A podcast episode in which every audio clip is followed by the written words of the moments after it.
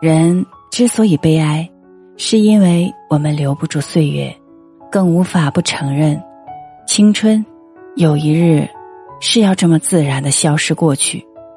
而人之可贵也在于我们因着时光环境的改变在生活上得到长进。岁月的流失固然是无可奈何而人的逐渐蜕变却又逃不出时光的力量。